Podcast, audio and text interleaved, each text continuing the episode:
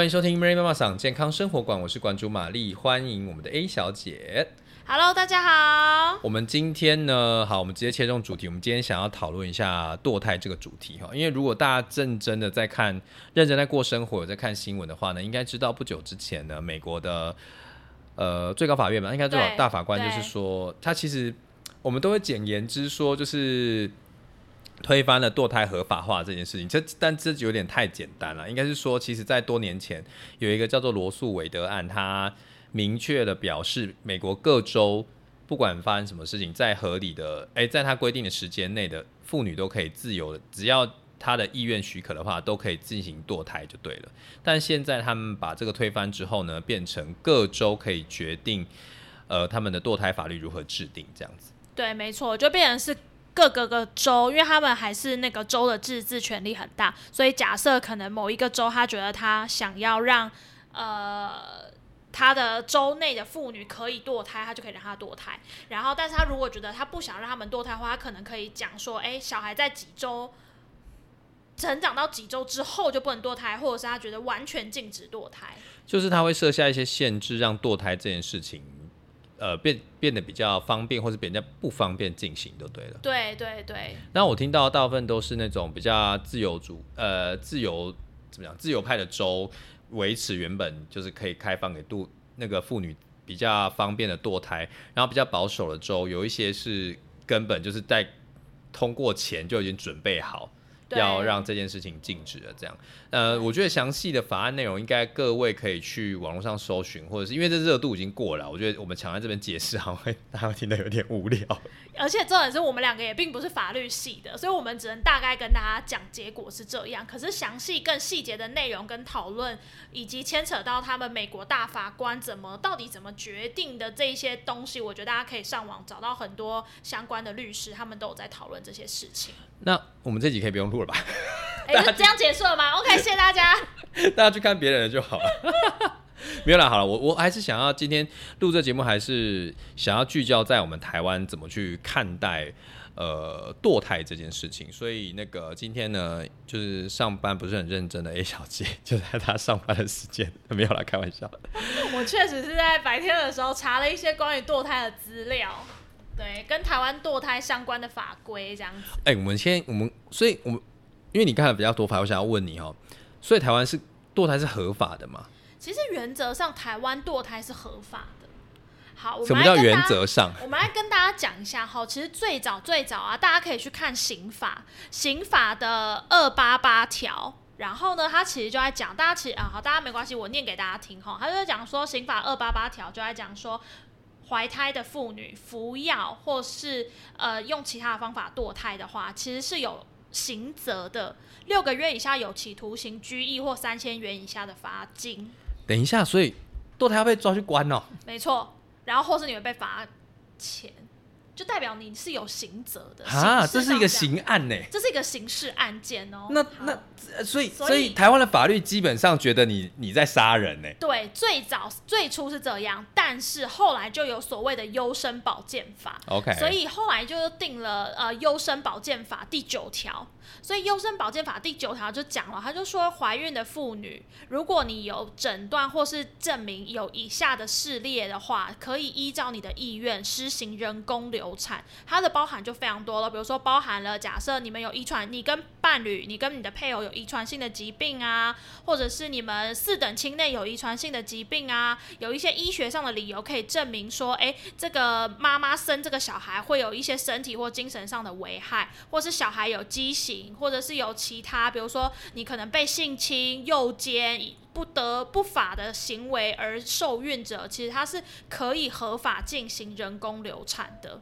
我觉得你最后一条很重要，哎，他说哦，对，怀因怀孕或生产将影响其身心、诶心理或心理健康或家庭生活者，对他其实这一条就是把那个门打开，就是就是上面那些东西都要有一些疾病，或者是说我是被强暴。那如果我就真的是我自己不想生，对我其实可以主张说，如果我生下来，呃，我心我就是不想要这个小孩生下来，我很痛苦，或者是我家庭养不起，对因为影响我的家庭生活，我经济负担可能没有那么好。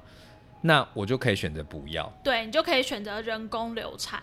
然后我其实觉得，我不知道大家对于怀孕生小孩这件事情清楚了解有多少，我可以简单讲一下，就是。呃，从你开始怀女生开始怀孕，其实基本上你的身体会经历非常非常巨大的改变。嗯，我觉得在男生的想法可能会很难理解，可是你知道在女生间就会流传一些事情，他们就会说你生小孩等于你第二次重生。嗯，所以就变成你生小孩，如果你的身体调养的好的话，你其实很多你以前有的疾病说不定都可以解决。你生小孩，如果你身体调养不好的话，你可能会落下很多你一辈子的病根。等下他把怀孕。生小孩讲了，好像是一个重要、非得经历对、影响你人生重大的一个决定。对，然后我觉得，因为女生的生小孩其实真的对你的身体有非常大的影响。大家也知道，身心一定是相连的，所以有很多精神上的影响。然后我记得，其实女生在生完小孩之后会有一些忧郁的状况。OK，其实这件事情非常普遍，不会到忧郁症，可是生完小孩之后确实会有很多忧郁的情况。那有很多身心。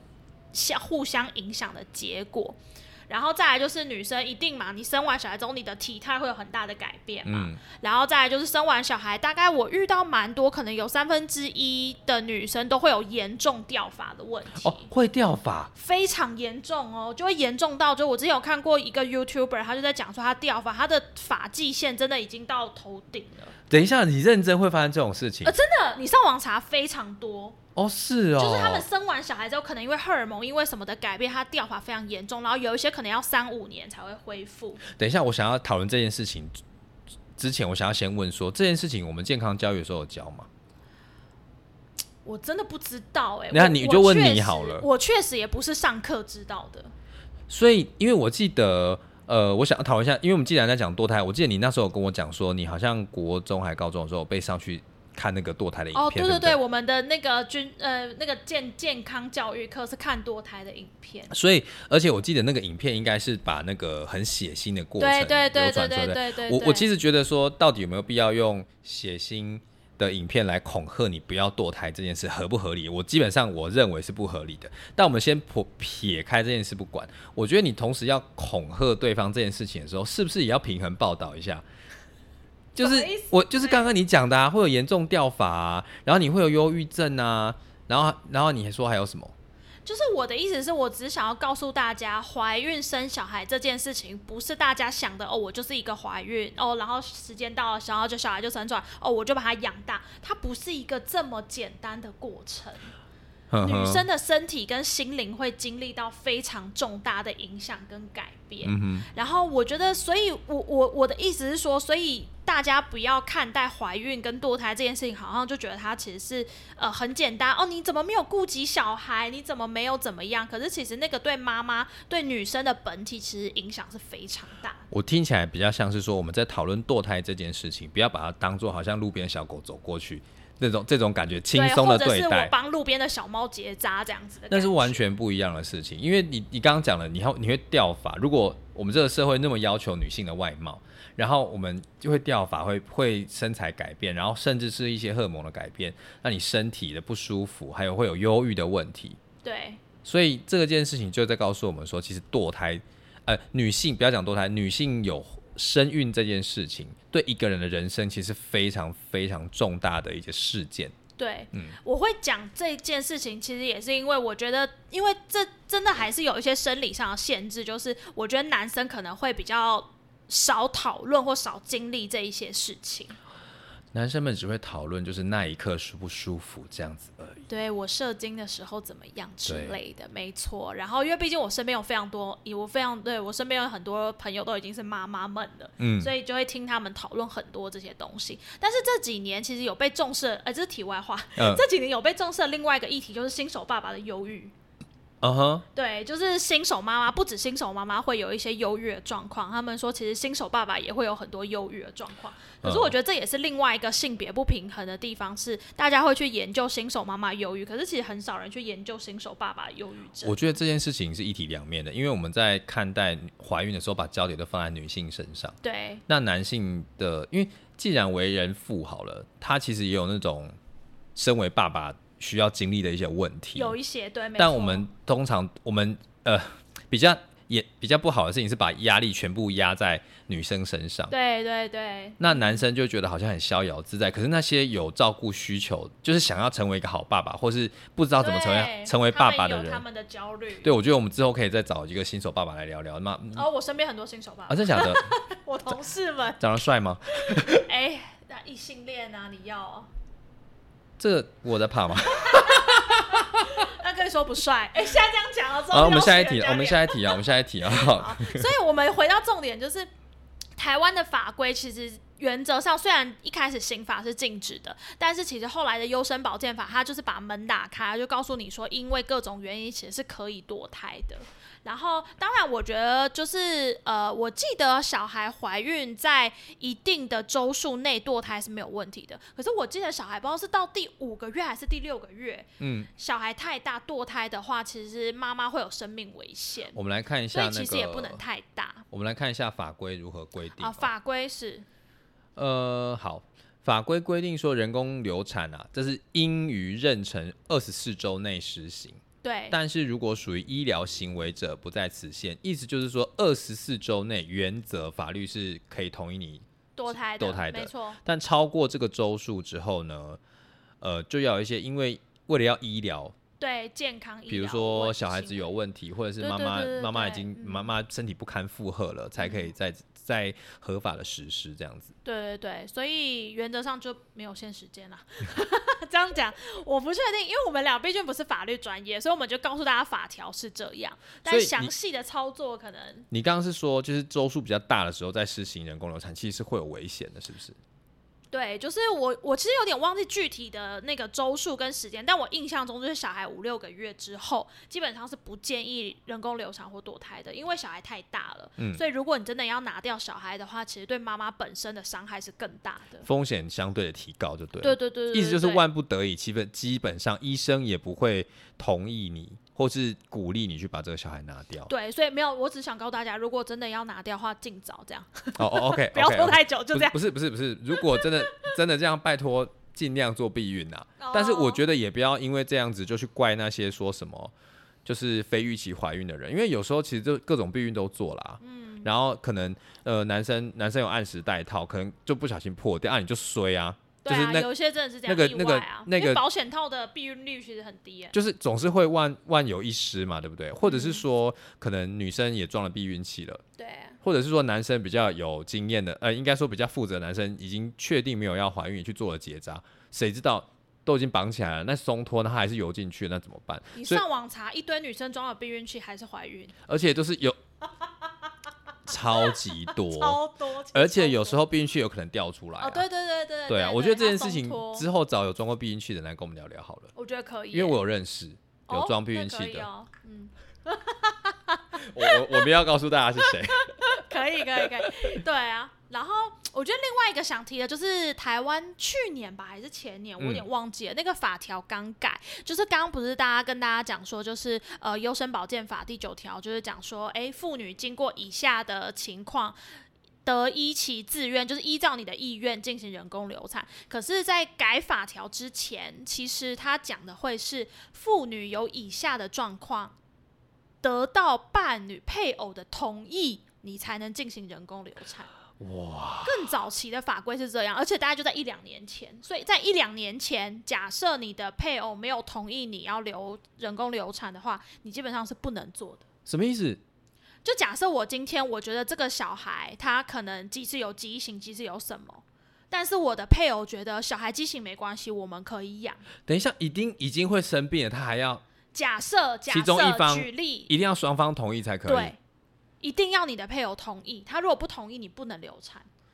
在大概应该，我记得法规改的话，应该是去年还前年而已。这个很法规刚改，这个这个大有问题耶，因为通常会想要人工流产，我我我我可以想象出中万种理由，其中也可能就是对方可能有家暴，可是我现在还离不开他，可是我们又怀孕了，对那会有家暴事宜的，你要跟那个丈夫讨论这件事情，本来就是相对困难的。你再把这拿件拿，你把要堕胎这件事情拿出来，你可能可能会再度受暴。之类的。然后又或者大家应该也会听过吧？其实强暴这件事情在婚内也会发生啊。是是是，对啊，所以假设你的丈夫极端一点的例子啊，他用他强暴你，然后让你怀孕了，嗯然后他用这些东西来威胁你的话，你离不开这个婚姻，你一样要把小孩生下来，因为他不同意你堕胎。而且我觉得这个讲到最根本的，好像又把女性的生产就是绑在婚姻里面。对，以及女性的生产不能决定，女生没有资格决定自己的生产。就是就是你在这个家庭里面，你就是生产机器，对，然后一定要丈夫也，说哦，你这个生产机器先可以先先停工，对，你才可以先不用你要生还是要不生，都在我的。都在丈夫的那个那个控制底下，Oh my god，好可怕、哦！所以前几年就吵很凶啊，然后大家就在吵说，哦，那这样子把那个那个配偶同意拿掉的话，那这样会不会女生随便便便就去堕胎啊？我说拜托，我觉得又再回到你刚刚讲的这件事情，其实没有人这么喜欢堕胎，因为堕胎其实对身体还是有风险的。对，因为其实我觉得只要是女生，你都知道，其实也早期就会讲说，哦，你流产你一定要做小月，就是你嗯即使流产你也要坐月子，所以其实堕胎这件事情对女生身体是很伤的。我觉得没有人会。心血来潮哦，我今天开心我就堕胎，我不开心我就怎样，不会有女生这样，好不好？而且我觉得有这种想法的人说出来，大部分都是保守的保守的男生，而且这就无形的把女性幼体化，就无法自主，啊没有把它当做是一个成熟的个体来看待。我觉得这是很不行的。对啊，所以我觉得台湾前几年改了这条法规，其实真的是一件非常重要的事情，就变得有点像把生育权还给女生自己。但是我想要再讨论一下，就是那些男性总是会跳出来说：“那我的权利怎么办？你怎么你怎么去想这件事？你要怎么去回应这个这个问题？”怎么说？你说男生的权益怎么办？就是说啊，那个有也有一半的精有一半的 DNA 是我的啊。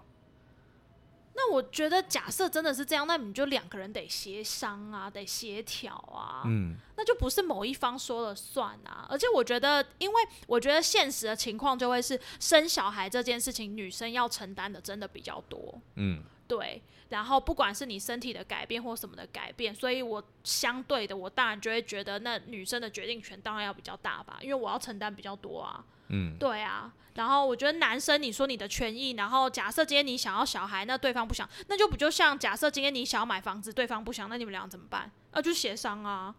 对啊，所以我的我其实呃，我我对这一题的想法是说，如果如果啦，如果对方跟你要，因为这如果法规没有改之前，对。对方是一定要央求着你签下同意书。对。才要去做这件事情，那我就会觉得你们以后生下小孩的时候，你们会有非常大的教养问题，嗯，因为你们在做决定的时候，其实没有尊重到另外一半的意见，对，所以你而且你尊重了，你不尊重是女生的意见哦，嗯，所以我觉得这件事情，她要依然自己要负担这么大的那个身体的改变，然后还有不舒服，然后还有精神上的精神上的压力。当她当怀有这个生育的女性不想要去做这件事情，你还逼着她做这件事情的时候，我觉得问题的根本不是流产这件事情，而是你们的婚姻状态出现了非常大的问题。没错，你反而是要去更了解说，大家会想说我的权益呢？那权益的背后就是责任嘛，对方可能觉得你没有办法负担这个责任啊，他觉得你是一个没有办法负责的老爸啊，那我才不要把小孩生下来受罪嘞。所以，当你在大声疾呼喊这件事情的时候，其实你是在恐惧你在婚姻里面的优势不见了。那我们谈到优势的时候，你对于婚姻的概念就已经失去平等这个概念了。所以，当男生你在我，所以我想要回应这是，男生你在问这个问题的时候，基本上你就犯了非常根本的错误。女生不是你的附属品，没错，你应该是要平等的对待你的太太的身体。既然你请她，你跟他讨，他都已经说不要了，你还想要他留下来，你而且你又要用拜托拜托拜托，他还不想的时候，你要去了解是背后原因是什么了。所以这是我我的答案，这样子。嗯嗯嗯嗯，而且我觉得，假设今天真的要变成你拿小孩来当做你们婚姻之中的一个筹码，或是一个什么的话，我觉得那其实对啊，就像你说，那个婚姻根本一定有一些问题啊。对啊，所以或者是说你们真的好了，反正我觉得就像你这样讲，女生不会轻易的想要堕胎，对，因为堕胎是不舒服的。那你如果又不去要根究这个问题的话，男生你真的要检讨你是不是个好丈夫。一定有很多问题在里面啊，拜托。我觉得我们超爱骂男生的，对不起。哎、我们也只有在这里可以骂男生的，没有啊，我在外面也在骂、啊，也是。我也希望男生骂我。哎、你关于你的性癖好，我就不是很想知道。你确定吗？我可以教你几招，拜托。拜托不要。我可是不会怀孕的。可恶！对啊，这就是你看，就是我没有，我就是不用承担这种风险嘛，所以我可以这边把性拿来当风凉话。可是对女生来说，我觉得每一次的性行为其实都有风险呢。所以男生真的要当自强哎，你就真的这不可以不可以乱来哎，因为你造成的是另外一个人的那个身体上的变化。所以我在这边呼吁各位哈，如果可以的话，保险套一定要准备十个在身边，一次带个两层。乱交不可以，不可以。等一下，我在那边做一个，哎，我这个前信库社的哈，我一定要出来讲话。戴两层保险套会增加保险套破裂的机会，各位一定不可以戴两层保险套，而且不可以把它反过来戴，不要为了省钱反过来重复利用哈，各位。你竟然讲出带两层，我开玩笑的，你听得出来吗？哎，不是，我跟你说，你去看 D 卡，D 卡上有超多女生对于怀孕这件事情焦虑到爆，然后她们严重到什么程度，你知道吗？她吃了避孕药，外加对方戴保险套，她都还是担心。所以我觉得怀孕这件事情，尤其在不预期内的怀孕这件事情，其实给女生非常大的压力，因为大家一定都知道一个现实嘛，你今天是男朋友，嗯，你今天是什么？的是炮炮友，但你射了精之后，所有任何一切剩下的事情都是女生在承担。对对对，我要怎么跟我家人开口我怀孕？我要怎么跟我身边的人讲我怀孕？我要怎么样有勇气把这个小孩生下来，然后告诉大家说：“哦，对，是前男友的。”我要怎么承担这些事情？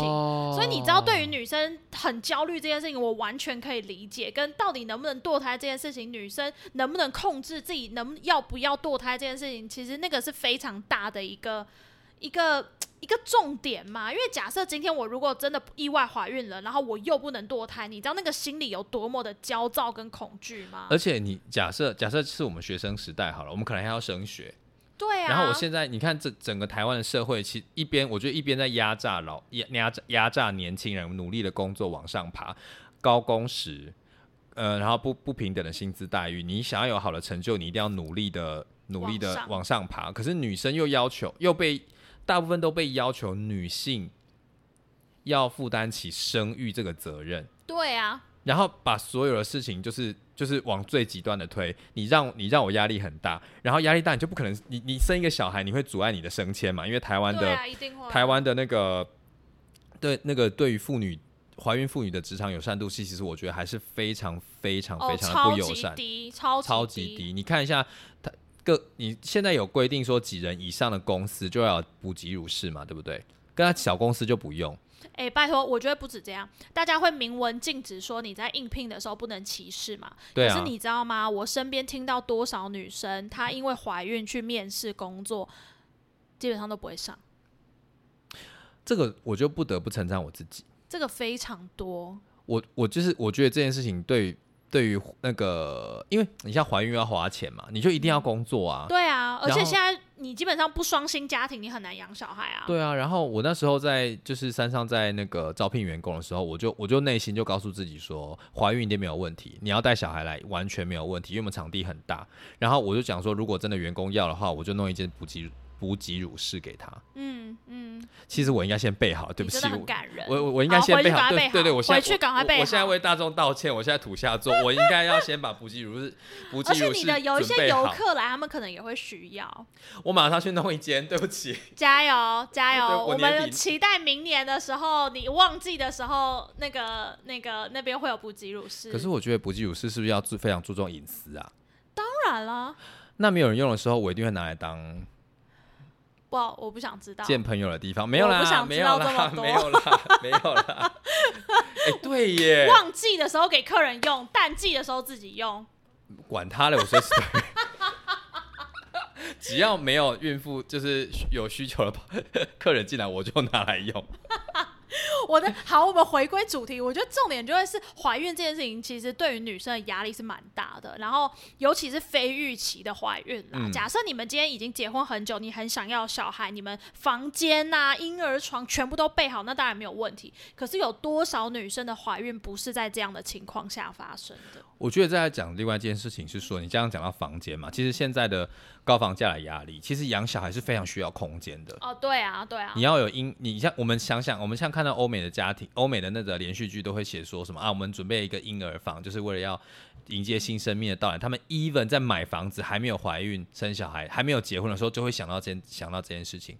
我就想说，在台湾来，请问一下，哎、小姐，你现在要买一间专专属婴儿房的那个房子，你买得下去吗？怎么可能？拜托，让我月薪二十万，我就可以考虑。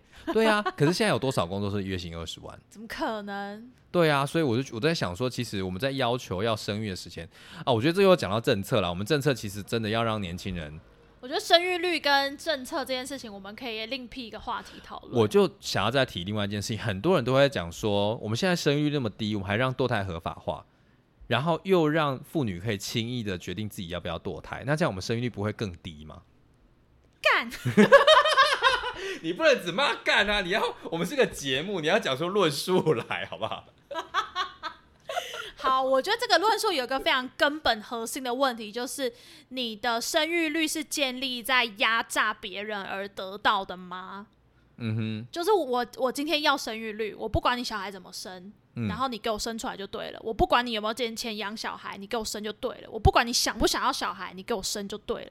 假设你今天的生育率是建立在这个上面的话，那我觉得身为一个文明国家，身为一个自由民主国家，我觉得这是一个非常可耻跟丢脸的事情、欸。哎，你说你在法律上是民主的，但是你在要求生育育的时候，你就变成一个专制的。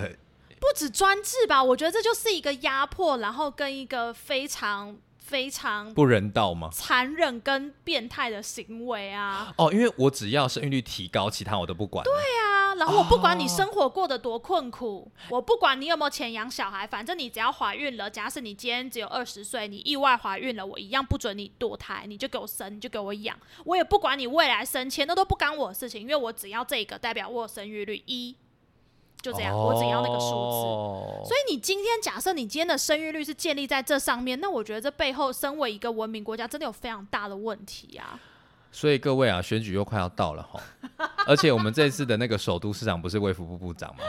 我其实很看他会出什么政策。对我，如果他再讲出这种就是。讲出这种，身为一个卫福部长，如果再讲出这种话的话，我真的觉得哈，他真的要选上非常的困难。所以现在的趋势才会是我要要求生育率，并不是说什么禁止堕胎就会有生育率啊？为什么要把生育率这件事情全部怪罪在女生身上？那就像很多人会讲啊，哎、你看都是因为你们同志啊，所以台湾生育率才这么低，怎么会把生育率挂在同志上？不觉得这些论述很有问题吗？不是啊，啊我们就不会生小孩啊！天知道我每天多努力的进行生小孩这个活动，我 就是生不出来，怎么样？因为你的对象不是可以生的人。所以我觉得现在比较好的趋势，你看像北欧国家，为什么他们生育率可以提高，他们生育率不会很低？我觉得这会有非常多的面向的问题啊，嗯包含了政，包含了制度，包含了托育政策、公幼政策、公托政策，然后那个产产假、育婴假，然后还有包含了你那个你生小孩之后，你的房子、你的那些补助那些什么。我觉得那些是政策配套措施，而不是只是说哦，你多生一个小孩，我给你八千块。拜托，你给我八千块，我我不想生小孩啊。拜托买几片尿布八千块就没了，好不好？拜托，对你八千块，你撑不撑得了三个月啊？我觉得很多人都会想说，哎、你们这些年轻人怎么一直要政府的补助，然后一直要钱、要钱、要钱，你们才要生小孩？我就在想说，其实不是要钱的问题，而是如果你薪资给我很多的话，你让我钱能解决很多问题。你让我薪资的制度是公平的，然后你让我去好好的有升迁制度，然后就算怀孕，我还是有未来的发展。然后呃，就算我生了小孩，我带小孩去上班，或者是临时有状况，我可以非常好的请假回家，或把小孩带到职场来，而不会被老板白眼或直接被解聘的话，我相信生育率这件事情一定会大幅的提升。更遑论我们今天不会在这边讨论为什么堕胎会是这么受争议。对啊，所以我觉得那个不应该回归，不应该的怪罪是什么？哦，女生，然后你们又堕胎，你们又怎样怎样怎样？我觉得那个嗯完全有逻辑上的问题啊。堕胎跟生育率基本上可能有正相，呃，可能有一些相关啦，但是你如果只是想要，我想讲就是会想要堕胎的都是非预期的，然后你叫大家去养一个非预期生下来的小孩，你觉得那样子整个国家会是会是进步，会是幸福的吗？我是我个人是打一个大问号了。好，那我觉得我们在法规，你法规上还有什么想要补充的吗？应该差不多了。呃，我今天就是哦，今天会想要讨论这个话题，是因为我觉得我们大家要非常警觉，因为我觉得台湾的保守势力跟美国常常是联动的。对，没错，没错。因为身为一个同性恋，吼，就是我啦，就是爱打反，同的那个制度，全部也都是联动的。，对，爱打炮，然后又容易被说要下地狱的那个那个同性恋，哈，在二零一八年那时候公投，在二零一八年嘛，对不对？那时候二零一八年的时候，反同公投。就是我们可爱的那个那个基督教团体，哎、刚刚不是说到某宗教团体互加盟。好，互加哎，不对不对，互加盟里面有各种宗教啦。哦反正互加盟团体，它其实带了一个极度极大的保守势力。可是你们在看他们的论述的时候，其实都常常跟着美国的保守团体一起走。对，紧接着就是过了几年之后，应该是前两年吧，有一个叫做心跳法案的。哦，对，心跳法案也是在讲，就是他们主张哈，就是小孩经过六周吧，他们的主张是说，小孩子只要有心跳之后就不能堕胎，因为他们觉得那就是一个人了。对。然后大家知道小孩几周会有心跳吗？几周？通常平均就是六到七周，所以你要在怀孕，对，一个半月不到两个月，你要在怀孕一个月之内，你就要知道你有没有怀孕。等一下，我想要扮演就是白木的那个三姑六婆，哎、不是，不是，不能讲三姑六婆，女人何苦为难女人？我要白木的那个乡民啊！你们女生月经自己的啊，晚来了不知道吗？干，论述给我，不要骂脏话。唉，各位知道、女生的生理期啊，大家就会讲说什么二十八天、二十八天，可是你知嗯。道真正生理期二十八天的人其实非常少，屁啦！大部分的女生的生理期其实二十天到四十天都是有可能的，二十到四十天哦、对，这个 range 之间都算正常。那。四十天是几周啊？四十天七也差不多就一个多月啊，一个多月、嗯，然后再来是，你知道有一些人是月经嘛，对不对？可是其实你知道有一些女生她们是季经，一嗯，季只来一次，我想要拿我姐当例子，她哎一年有一有一阵子她身体比较不好的时候，一一年只来两次。对，所以那个也会受到你的生活环境、生活压力，然后你有没有服用其他的药物，或者是你的身体的任何的改变都有可能影响。而且只要压力一大，很容易就会乱掉，对不对？对，压力大有看每个人的状况不一样，有些人就是压力大，他的生理期就不来；有些人是压力大，生理期狂来。我有遇过那种两周就来一次的，他那个超两周就来一次，那超想死啊！很辛苦哎、超级啊，超级啊！所以大家知道，女生的生理期根本不是什么一个月一次，根本没这件事情，好不好？所以心跳法案，我觉得已经是臭一娘定的。拜，我已经不想想是谁定的，我只觉得他们就是变相的想要压制呃堕胎这一件人工流产这件事情啦，嗯因为你要在你。怀孕之后就马上知道自己怀孕，其实很难的。通常有些女生可能会发现，诶，我这个月生理期没有来，诶，那没关系啊，我可能就只是晚了一点，然后再发现，诶，怎么两个月她还没有来，我才去验孕，才发现啊，我怀孕了。那个时候你小孩可能已经两个多月了。说到女生生理期这件事情，我在听另外的节目的时候，他们有讲到另外一个反例，就是说，其实很多人是积极的想要怀孕的，对，然后他们就是本来那个经期是非常规律的，然后他们在做了那个备孕的过程之后，发现哎、诶突然晚，突然月经晚来了，就想说是不是是不是就是真的有了？有然后后来才发现，哎、隔了几周又隔了几天又来了，才发现说是他压力太大，他太想要小孩了，所以压力会造成经期的紊乱。所以不管是你想要积极有小孩，或是非预期的怀孕，我觉得在女生的身上，我听起来了，我是一个男生，我不知道，但我觉得这其实是非常不好预测的。对，就是我觉得，所以那个当初那个心跳法案其实就有点变相的要禁止堕胎这件事情，然后就变成说，你只要超过六周再堕胎的话，基本上你就是不合法了。可是大家还记得刚刚台湾的法规是多少吗？台湾的法规基本上就是二十四周，二十四周是七几个月啊？四五四六，二十六二十，我们对呃六六呃六六二啊不六个月，对，我们数学好差。所以你知道这个落差非常大。然后当初那些反同团体就想要推进跟引进这个，不是是保守团体，哦对不起保守团体。保守团体就想要引进这个法案，就是希望台湾也复制这个法案。所以我觉得他其实保守的力量啊，其实不断的在影响台湾。所以我们刚刚在想，很多人就想到不会啦，台湾的那个状况一定不会过啊。我跟你说，各位，请请你各位小心，大家想说美国如此的进步啊，我们事事都跟着美国走，所以台湾其实要非常引以为戒。要知道这些，我今天搜集了一些，就是一些反堕胎团体。尤其是有特定宗教、特定宗教背景的一些反对堕胎的理由，想要跟大家聊聊哦。呃，大家不要觉得无聊，说国外国外的观念跟我们有什么关系？它就是会不断影响到台湾的法律制定。上次的新调法案，我呃。同志的反同公投那件事情跟心跳法案，我真的觉得不可以再等闲视之。这这也是为什么明明那个美国的那个新闻已经过了这么久了，我们现在还是要来继续讨论，因为我觉得想要给大家有一些先辈知识。我们今天想要给大家一些教战守则啦，如何一一一击破他们荒谬的反堕胎言论啊？请说。好，基本上呢，我来我来我来我来我来看一下我的资料，对不起哈。要看一下他的小笔记。好，等一下。这这是一个某网站啦，所以所以就是这是二零零六年的论述，但是我爬了好几个文章哦，二零二二年的论述，跟二零零六年的论述基本上是一样的。我原本想说他们会有什么新翻新更新的立场，哎，没有没有，所以我就讲了，我我还找了一个就是他们的那个反堕胎立场整理的比较那个清晰，我看得懂的网站来跟大家讲。请说。好，基本上他就讲他们的宗教经典啦，宗教经典里面就在讲说，呃，某宗教宗教经典里面就讲说，呃。几千年以前呢，我们圣经啊，不不不不，我们我们的其实你可以直接讲，因为这些大家网络上都查得到。好了好了好了，所以就是圣经。圣经上面就记载说，其实你在妈妈肚子里面成型的时候，神就看顾着你了，你就已经在神的掌控之下了，所以不可以堕胎，因为你这样违反神的旨意，这样子。好，这是一个。我觉得神没有关照我，哎，我的人生过到现在，我觉得神完全没有关照我，你可以多关照我一点吗？你三亿就可以买你的人生了，你 你这家伙！哎，他当初还不是自己在那边创造赎罪券，骗谁啊？现在我们要讲这么这么这么多宗教论战的东西吗？好，继续。我们先回归这次的主题哈，就是他就来讲说生那个什么呃，生命是什么时候开始的？嘿，所以生命什么时候开始？他的他在经典里面就讲说，其实，在精卵结合在你妈妈肚子里面，就马上就开始了啦。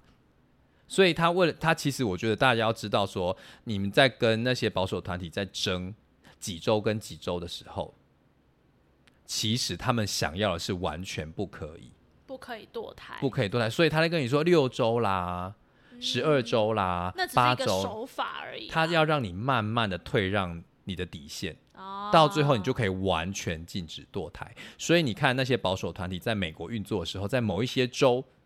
其实，就算你是被强暴的，他也不允许你堕胎。靠！所以他基本上你在跟他讨论几周到几周的时候呢，比如说本来从八周跳到十二周的时候，他其实在那个保守势力其实慢慢消退。可是现在又退回到六周的心跳法案的时候，他其实就在告诉你一步一步的在探你的底线。你如果六周可以，那我下次就要说四周了。嗯，那四周，下次就说两周，那就两周。那两周等于完全不行嘛？对呀，你怎么可能两周？所以大家有人每个礼拜都验孕？对啊，每个人都要怎么可能？然后验孕棒要谁买？你以为是 COVID nineteen？等下，好，你如果要这样验孕棒，验验孕棒谁买？政府要补助验孕棒吗？对啊，你以为是 COVID nineteen 哦？哎，把因哦，如果是如果是以这个的话，你就是把病毒这病毒跟胎儿画上等号。每周验，反正意思就是说。他的意思就是说，你精卵结合，生命就存在，所以你根本不可以被剁掉。所以当他在跟你讨论几周几周胎儿有感觉的时候，嗯，胎儿已经是个人的时候，他其实就是在告诉你，你不可以剁。哦，你不可以把，你不可以实施人工流产。所以他在告诉你讨论几周的时候，你内心就要有防备哦。他其实是在挑战你的底线。当你说啊，我觉得大概是八周吧，说可是你不觉得怎么样怎么样？他六周就有心跳嘞，什么什么之类的。然后你再跟他说大一点周数的时候，他会告诉我，可是他的神经系统已经开始发展了，他会感觉到痛了，他会怎么样怎么样了？他你就是要告诉告诉你自己说，你跟他讨论这么多的时候，嗯，他其实他其实就是叫你不要，对，而且他会告诉你说，哎，你看会有胎动啊，什么什么之类的，他就告诉你，一直压着说这是一个生命，你要尊重他。好。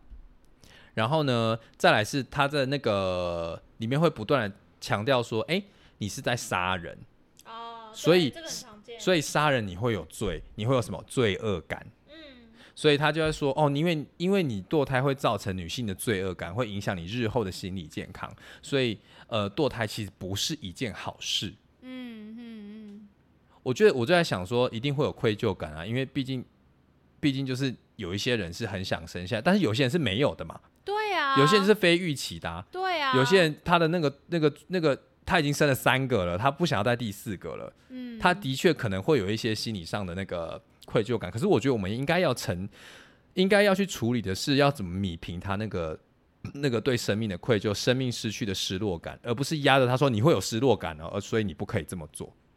所以我觉得这是一件本末倒置的事情啦。然后呢，呃，我看一下、哦，他又说，假设，呃，他又在讨论说，如果是强暴或乱伦生下来的孩子该怎么办？嗯然后很多人会说，强暴，我觉得他 他里面让我最不能接受的一个论点就是说，强暴跟乱伦本来就是一个悲剧了，对，那悲剧不可以用另外一个悲剧来处理。另外一个悲剧是什么？就是就是把这个婴婴孩拿掉。我们应该要接受这件事情，然后用更好的方式去对待这个生命，让他让这个悲剧得到圆满。那我觉得更好的方式就是我生下来，然后你养。可是你有没有发现，这些团体只 focus 在可不可以堕胎，他没有在讨论收储养。而且他没有在讨论小孩生下来之后的生活品质，对，没有错。他不 care。他就是叫你生生生生生生出来，在在从妈妈肚子里面出来之前，他全部管到底。一生出来就是你妈妈你的责任。神经在你肚子里面的时候，你的肚子是公共财哦。可是生出来之后，这个孩子就变成你自己私人下私人要去处理，你处理不好是你的问题。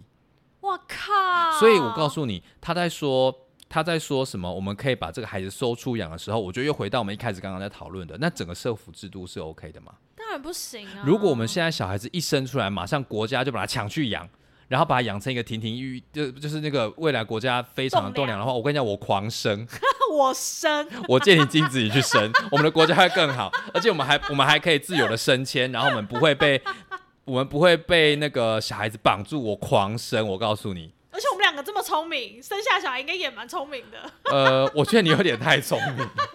靠腰，因为我我有听过你多聪明这件事，我想说，哦，天哪，压力好大。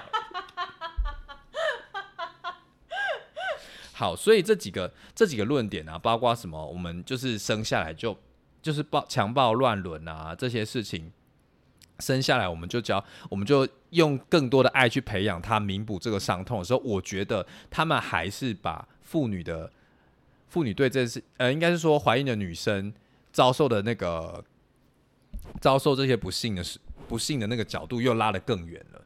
哦不管怎么样，你就先生下来就好了。可是我觉得，就就我我假设我是女生啦，生下来之后，我就会一直知道说，哦，这个是我我被强暴生下来的。嗯，也许有人可以跟他就是和平的相处，而且可以把好小孩子好好的带大。我觉得这件事情是每个人可以自己自由决定，但是你不可以强迫他一定要接受这个这个讲悲剧好了。嗯毕竟是发生在自己不身上的不幸嘛。那我就问你啦，有一些伦理的问题，假设我是被家内性侵家内乱伦生下来了，那要要怎么办？嗯嗯嗯嗯嗯，那这个小孩子，你有你你你又没有要出养，那他要叫，比如假设是我的我的我的手足好了，手足就是手足间的乱伦生下来，那你要叫叫他什么叔叔吗？嗯还是爸爸还是阿伯？嗯嗯嗯，你要叫阿你叫叫你的阿公爸爸吗？就是我觉得之中会有非常多的问题啊，然后我觉得大家也不要觉得说，哎、好像被强暴生下小孩这件事情应该是非常非常少数的人才会发生，其实也没有。我之前去带了一个高职夜校的女生的团体，然后里面我团体中五个人哦，有四个人都被强暴过。Oh my god！真的，而且他们被强暴的状况通常都是那种约会强暴，就是那种比如说我跟你暧昧，然后我们可能暧昧一阵子了，然后你就说，哎呀，你要不要来我家玩？然后就说，哦，暧昧对象邀我，当然要去啊。可是去了就发生性行为，可是大家就讲说啊，那要是你自己愿意去的啊，怎样怎样，你这样被强暴啊，怎样怎样，什么是是是是，你那不叫被强暴什么的。但其实很多这种约会强暴性发生。所以我要在想的事情，这些这些保守团体、这些宗教团体啊，其实常常会用一种爱来包装这件事情，对用爱来禁止你任何事情，就是你这件事只要有爱就可以解决了。告诉我，告诉你，你需要的是钱，有钱好解决。他觉得爱能发电啊，爱能发电可以，爱可以爱可以让我赚钱吗？我就问你，有钱才能发电，对啊，是不是什么？用爱可以发电吗？你别去死吧！我看 我好邪恶，一直大家去死而。且我们一直在乱骂人家好，，我我觉得这些保守团体真的要想清楚，如果啦，你今天你这个保守团体，你先致力于让我们的社会变成一个就是生下来马上就会有人养的话，我完全支持你这件事情。啊你再来跟我谈这件事情，我妇所有的妇女生小孩完全不会被压迫的时候，我们再来谈论这件事情，我们你才有你才有利基点嘛，不然你们破绽百出啊。所以大家在讲说什么？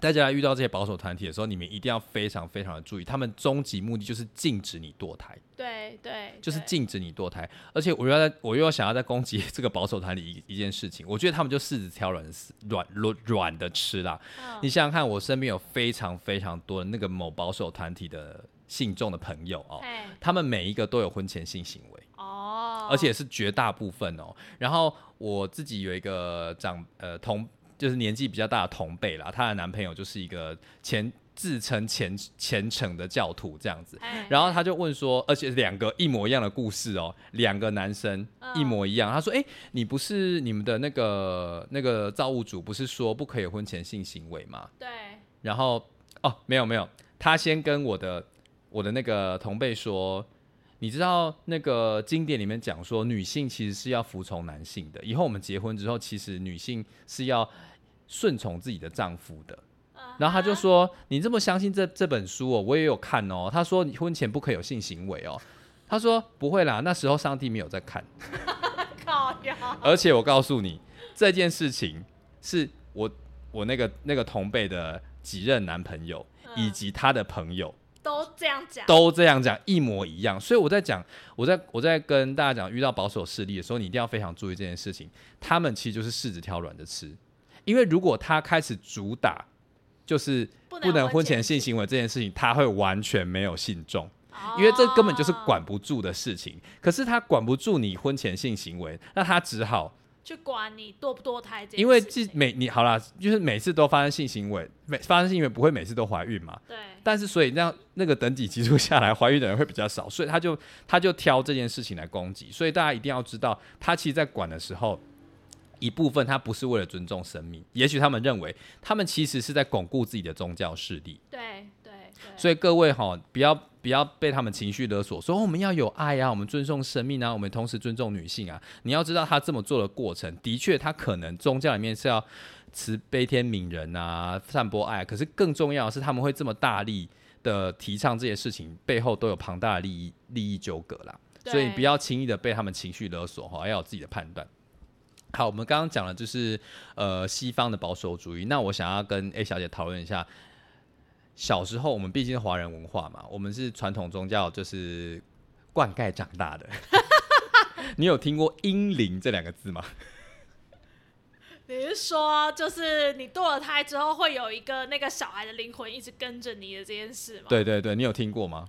不是都是在什么玫瑰同龄眼啊，然后玫瑰或者说之夜啦蜘蓝色蜘蛛网啊，然后就会讲到这些事情。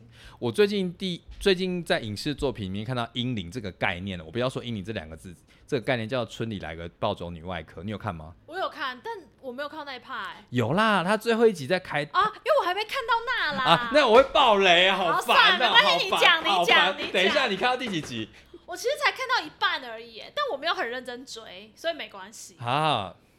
好，反正就是因为那个那个那个外外科医生，他其实有一些哦，我知道，我知道，他就是那个女外科医生，然后她嗯其实在当外科医生的时候，好像因为医院压榨他们，所以他们的人力删减，她变成一个人要做两份工，她就挺着大肚子一直工作。后来那个小孩是不是就流掉了？因为压力过大而流对对对掉。对对对，我有看到这一 part，然后他其中，这样我要爆你雷了，不好意思，你给你耳朵捂起来。没关系，你说。反正就是因为他他的那个反正就是他到了那个村子里面之后，他就坚决不进开刀房，哎，是因为他有创伤后压力症候群，因为他在开刀的时候。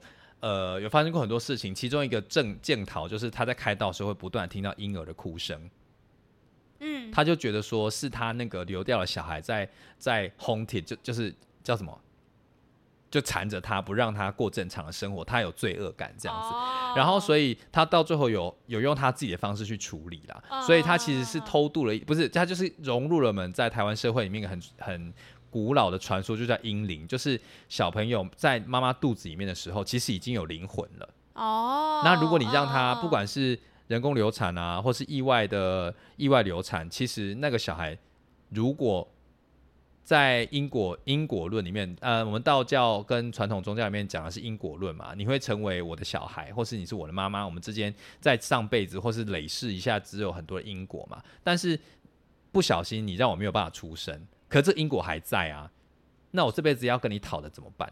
所以他就一直跟着你。对，我就会让你，他因为我们有那种欠债要还的那种那种从传统概念嘛，啊所以我们就会说，你既然你假设你生我养我到十八岁好了，或者到三十岁四十岁，你要花多少钱？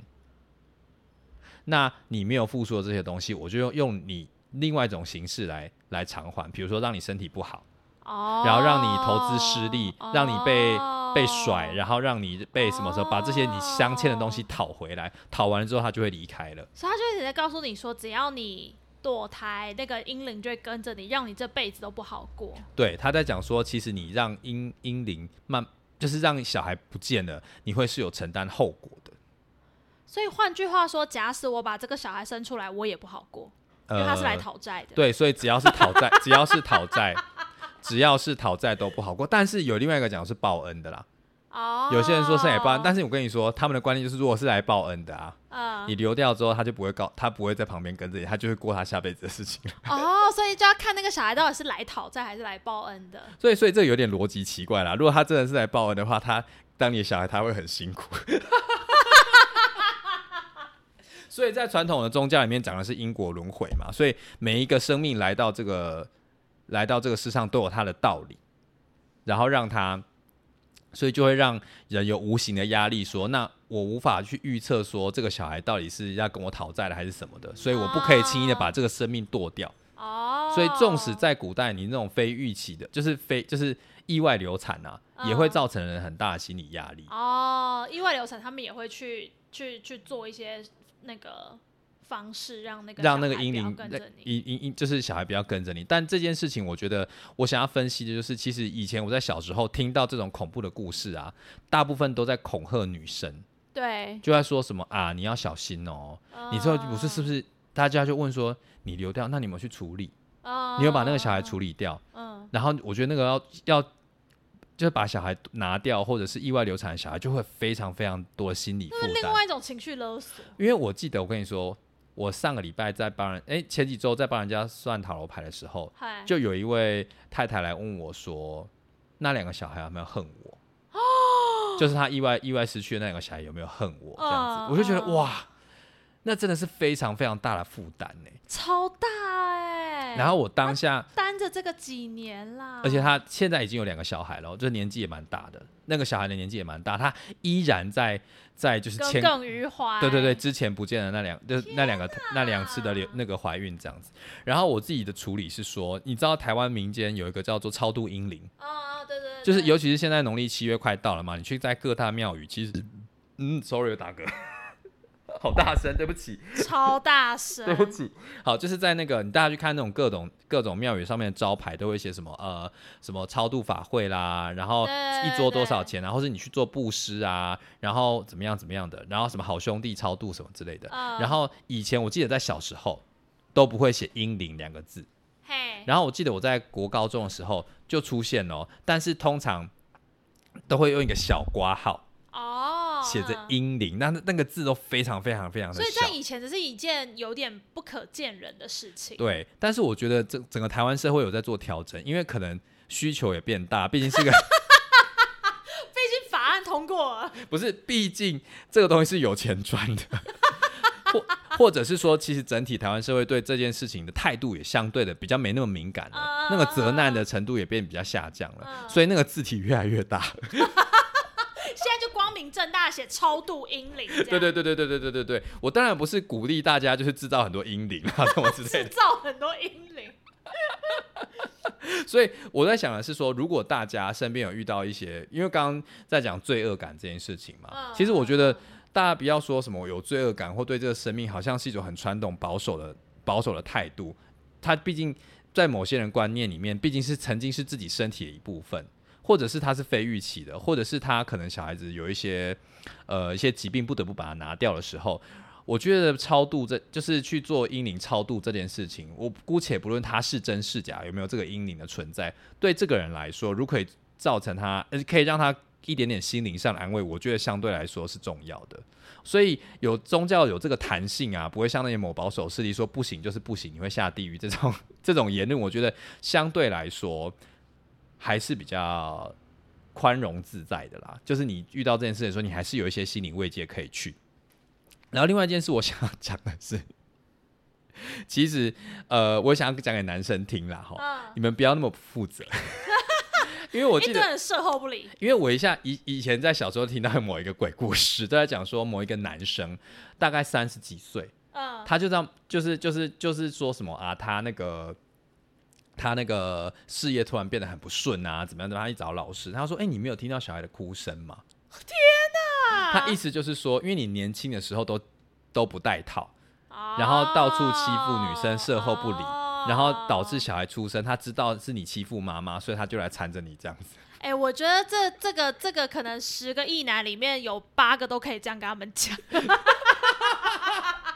所以我跟你讲嘛，这叫做什么？就是宗教的那个时候转型正义啊！不要每次都把坏事压在女生身上，男生你们也要负责好不好？英里不是只会缠着妈妈，你们这些不负责任的男生，我跟你讲，不要假狼告告啦，不是时候未到，不是不报，只是时候未到。好，反正就是我自己看了那个东西方的这两种，这两种就是对于堕胎的这个态度，我想要再讲的是，台湾其实很早就在接受堕胎了。嗯，因为我们其实是一个重男轻女的社会嘛。早期在做超音波，或者是做在做那个超音波检查，只要看得出性别的时候，很多婆婆都会说：“啊，又是女生、哦因为哦，他们挑性别。又是女，对，挑性别。”所以，所以你才会发现说，台湾的性别比其实还是失衡的，因为照正常的比例下是会越来越一比一嘛。对，可是现在男生还是比较多啊，但对我来讲是比较好啦，帅哥比较多。你确定多出来那一群是帅哥吗？啊，我收回这句话。我我那天去玩的时候，哈，那个帅哥真的是不多。但我觉得就是在关于堕胎这件事情啊，我觉得会回到就是你可以找到不同的方式来让你自己能够过得比较好。嗯，就可能是宗教的方式，或者是科学的方式，或者是一些灵性的方式，或者是假使假使你信教的话，你要去超度啊，或者是你要去佛堂拜拜祈福啊什么，我觉得就找到让你自己安心的方式，你能够继续生活就好了，不管你用什么方式。因为我觉得，毕竟就是这对身体还是一个伤害啦。我记得听那个巫医师的那个节目的时候，他有讲说，其实我们要有一个比就科学来说，那其实就是附属在母亲身上的某一个怎么讲细胞组织。啊，对，对，它就是你如果用科学解释的话，就是人体的某一某一个部分，你把它摘除这样。对啊，对，但是某些人还是会对生命有另外一种自己的诠释啦，所以我觉得在面对堕胎的时候，不应该要用那种很压制的单一单一想法去套用在每个人的身上，要让每个人有民主自由的方式去对自己的身体做决定了。嗯，对啊，对啊。好，那我们今天讲的就差不多这样，那你有什么想要补充的吗？我觉得另外一种科学理性的方式就是。因为我觉得小孩生出来，他不一定会过得比较好。哎、我觉得台湾前几年有一种理论呢、嗯，就说啊，世界都要毁灭，那这小孩生小孩要干嘛？你要想，小孩生出来要面对很多问题，耶，包含了教育的问题，然后现在污染啦，对啊，环境污染啊，然后现在教育至少都要硕士以上，他才有办法生存哎。哎、我听他念书时间很长哎，假使你的小孩不会念书，他不是过得很可怜吗？我干嘛恐吓大家？不行，我们应该要改变教育制度，而不是一直在那个。不是啊，好，我觉得在该教育制度改变之前，生小孩对都是不利的啦。就我的意思是说，我觉得大家会很在意我们所有的讨论的堕胎，就是诶，小孩怎么样，小孩怎么样，小孩怎么样。但是我觉得从另外一个角度下去切，就会是你要想啊，小孩生出来，但你自己也要过得好才可以啊。你就先问自己过得开不开心啦。对啊，假使今天小孩生出来，你心甘情愿的牺牲奉献，你不会之后反过头来情绪勒索他，那我觉得就 OK。哎、我觉得想到一个最好的例子、哎，假设你现在过得幸福快乐的话，你一定会想要延续这个东西嘛。对，那大部分人在于生小孩的时候就不会这么排斥啦，因为我也可以预期我的下一代是过得幸福快乐的。对，或者是我有能力让他过得幸福快乐啊。对啊，哇，这个议题好沉重哦。对啊，所以我觉得大家一方面是从小孩的角度切啊，另外一方面就是从生育这个这个小孩的妈妈这个母体下去的角度啊。因为假设小孩生出来，然后最后你过得很不快乐，然后你小孩一生出来，你要养要照顾至少十八年以上吧，如果要念到硕士，至少二十五、二十三、二十五年吧。你要想啊，这二十三年、这二十五年你要怎么过？我觉得赚了这么多钱吗？你房子都买不起了。另外一个事情是你你你这些年你也要承受得住，所以我觉得那是不同的角度下去看这件事情。所以，既然生生养小孩是这么重大的决定，那我们就不应该把所有的压力都压在女生身上，让她承受这些没错这些骂名啦，嗯或是罪罪恶感。我觉得这是很不公平的一件事情啦。对，所以各位男生，管好你们鸡鸡。管好你们的精子。我跟你说，你而且你知道，就是没有结婚的人是不可以结扎的嘛？男生真的啊、就是你未婚不能结扎，哈，医生是不不会帮你做这件事情的。干这个法案才该改吧？哎、我突然想到一件事情，我记得这在哦，不不好意思，我今天节目可能又录的有点长。我记得有一次就在美国，在他们在闹得沸沸扬扬的时候，就有一个人在问那个，就有一个人发发了一个问题，就说：“请问一下，你想想看，呃，美国的法律有没有任何一条是来限制男性的身体的身体使用方式的？”没有，那美国的法律哪一个是在限制女性器官的使用方式？就是堕胎，就是子宫。就是子宫。对，所以这个法律是完全的朝男男性倾斜的一条法律。没错啊，男生可以随便射精，然后但是如果在女生身上的话，女生不可以随便啊。男生不可以随女生，女生一旦一旦就是他们想象中的随便这件事情，他就要付出代价。对啊，就是所以他们这些才会讲啊，女生的身体是公共财啊，男生的鸡鸡也是公共财啊。有吗？如果男性的男性的鸡鸡是公共财，假设啦，呃那就更应该规定你几岁之后要固定捐出一些精子到到那个 又或到那个该要 到那个公共平台上面去供大家任何取任那个方便的取用啊。公益公益精子。对啊，你们精子可以产生这么多，那应该是男生比较不值钱吧？搞得女生压力好大哦！天哪，好烦哦！公益精子啊，等下，邪魔歪道的论述哎、公益精子感觉听起来某像某个 A 片的名字。各位啊，我们平常就是这样聊天的，差不多我我跟我跟 Mary 聊天形式大概就这样可是，如果有一个 A 片叫公益精子，我还蛮想看的。我没有很想，我觉得一定很好笑哎、我不想。好了，谢谢等一下，他是用谢谢大家谢谢大家精子签乐透吗？我们今天节目就到这边哦，Mary 妈妈桑，然后再请大家就是到我们的 FB 或者 IG 按赞留言，然后如果有什么问题或者有什么想要我们讨论的，也都可以留言跟我们说。然后 Mary 的那个捐款专线，你想要叫我闭嘴的时候，就是 就是狂念那个节目资讯，对不对？因为我不想要看那部 A 片，我觉得有点恶心。好了，感谢今天大家收听，拜拜拜拜。